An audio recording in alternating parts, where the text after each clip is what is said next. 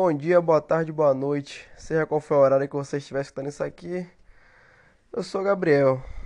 E junto com meu amigo Murilo, nós iremos fazer uma resenha sobre o livro As Vítimas Algozes, obra publicada em 1869 por Joaquim Manuel de Macedo, que faz uma defesa da escravatura utilizando, porém, argumentos bem diferenciados ao dos direitos humanos e da igualdade social. Então não percam, fiquem ligados. E este livro é dividido em três partes. E eu decidi falar mais um pouco sobre a primeira parte dele, que se chama Simeão Crioulo, que conta a história de um, de um escravo de 20 anos que queria essa carta de alforria. Então aí que a, que a história até o começo, até o seu pontapé. Eu gostaria que meu parceiro Murilo aqui contasse um pouquinho, né? Passar para ele, Murilo. Pode começar. Bom, na história, Simeão foi criado pelos senhores, para quem a mãe foi escrava. A mãe dele amamentou a filha dos senhores. Nisso, depois que a mãe morreu, os senhores cuidaram dele com muito carinho, por consideração da mãe dele e tudo mais. Só que quando ele foi crescendo, ele foi tendo algumas restrições. Além de que, com, com tudo que ele escutava dos escravos, ele acabou acabou criando ódio pelos senhores. O livro diz que isso é normal de acontecer com os escravos. De certa forma, bem normal. Simeão roubava coisas de lá. Até que teve uma vez que ele foi roubar uma corrente de ouro e Florinda viu. Florinda pediu para que ele, né, devolvesse a corrente e tudo mais, só que ele não devolver. Isso que ele não devolveu, o pai de Florinda foi avisado. Então, o pai de Florinda foi e bateu nele. Então, tempo passa, tempo passa, e esse senhor, pai de Florinda, ficou doente. Simão então ficou logo super feliz, pensando que iria ganhar sua alforria, já que o senhor iria morrer. Só que para a tristeza dele, isso não aconteceu. Porque antes de morrer, ele colocou sua filha para casar com o hermano, que era o marido da filha dele. Para que o hermano tivesse função de cuidar de tudo e de todos, principalmente da filha dele. O que deixou o Simeão muito, muito triste, que, né? Ele queria, porque queria que ela forria. Só que daí, Hermano chegou e falou que Simeão só teria sua alforria depois que a mulher dele morresse, que no caso seria Angélica. Nisso, Simeão tramou matar Angélica. Só que Angélica e Hermano já estavam resolvendo de dar a alforria dele como presente de 21 anos. Só que, para infelicidade de todos, Simeão não sabia disso. Então, chegou de noite lá, né? Simeão foi na casa do senhor e matou Angélica com uma machadada. Pá! Deu uma machadada bem na cabeça dela. Não só isso, deu um tiro em Hermano e em Florinda, matando assim todos os três, como um gesto de vingança. Ele não fez isso sozinho. Ele fez isso com a ajuda de Eufêmia e mais dois escravos, e também de Barbudo, que havia virado amigo dele, que também incentivava ele a fazer essa, esse assassinato, esses assassinatos no caso. Então, basicamente é isso. Em resumo, o que passa na primeira história do livro Vítimas Algozes é isso. Vai lembrar que eles queriam mostrar que os escravos não eram povo para se ter por perto, um dos objetivos. Agora eu gostaria de apresentar uma pequena comparação, né, com o livro que Murilo acabou de explicar para a gente sobre o escravo crioulo que se revoltou, matou seus chefes, etc.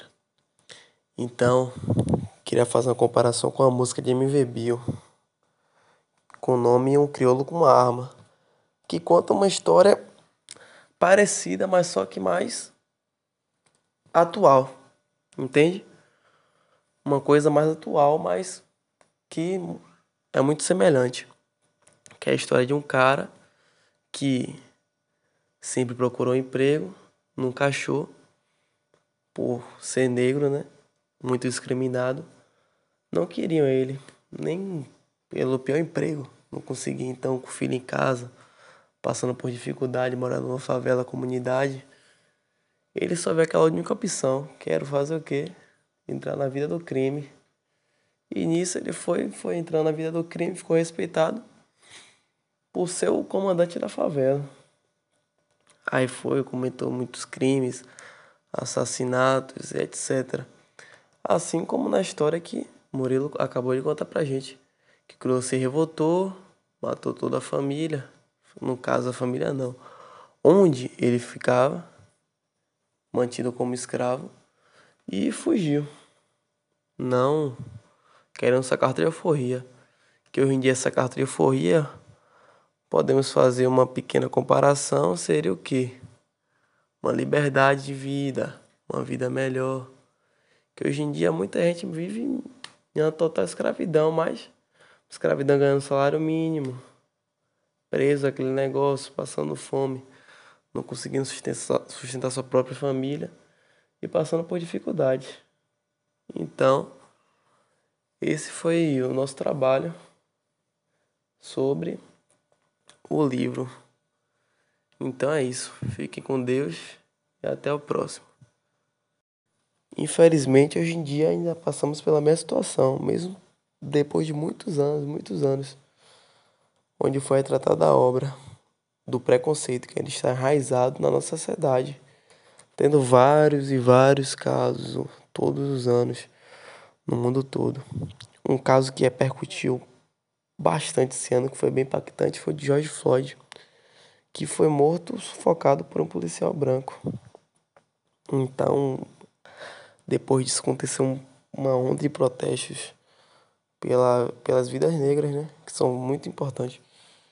Então, a comparar o livro e hoje em dia, nós não percebemos tanta diferença assim. Melhora, ocorreu a melhora, claro. Hoje a escravidão está praticamente quase totalmente abolida, mas a gente ainda sabe que o preconceito ainda está muito enraizado na nossa sociedade. Então, era isso que eu queria falar nesse trabalho, nessa pequena resenha com meu amigo Murilo, que fizemos, né? E eu queria gostaria de deixar um pedacinho aqui do trecho da, da música que eu citei anteriormente, do MV Bill. Só o refrãozinho, uma parte, para vocês pensarem um pouquinho associarem e tirar suas próprias conclusões. Um beijo, um abraço, até o próximo podcast.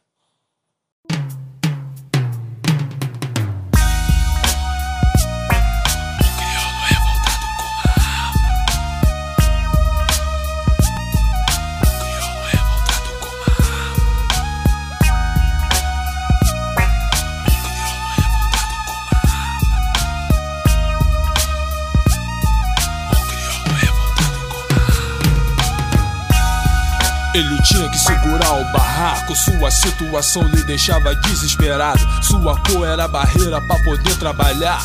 Fez um monte de inscrição, mandaram esperar. Tava devendo, muita gente precisava de grana. Se inscreveu numa grande empresa, mandaram esperar um telegrama. Antigamente a gente exigia um bom salário. Hoje em dia a gente briga por um trabalho. Na sua cabeça não tinha vez pra violência. Pedia emprego e exigiam boa aparência. Não era respeitado, era discriminado. A opressão era tanta que acabou ficando complexado. Seu filho em casa, barriga vazia. Eu tinha certeza que não era aquilo que ele queria.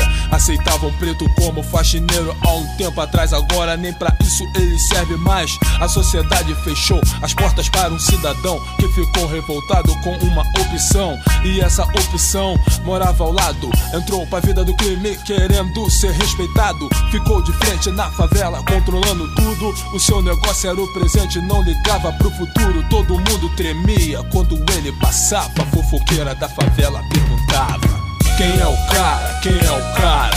Um crioulo revoltado com uma arma. Quem é o cara? Quem é o cara? Um crioulo revoltado com uma arma. Quem é o cara? Quem é o cara? Um crioulo revoltado com uma arma. Quem é o cara? Quem é o cara? Um crioulo revoltado com uma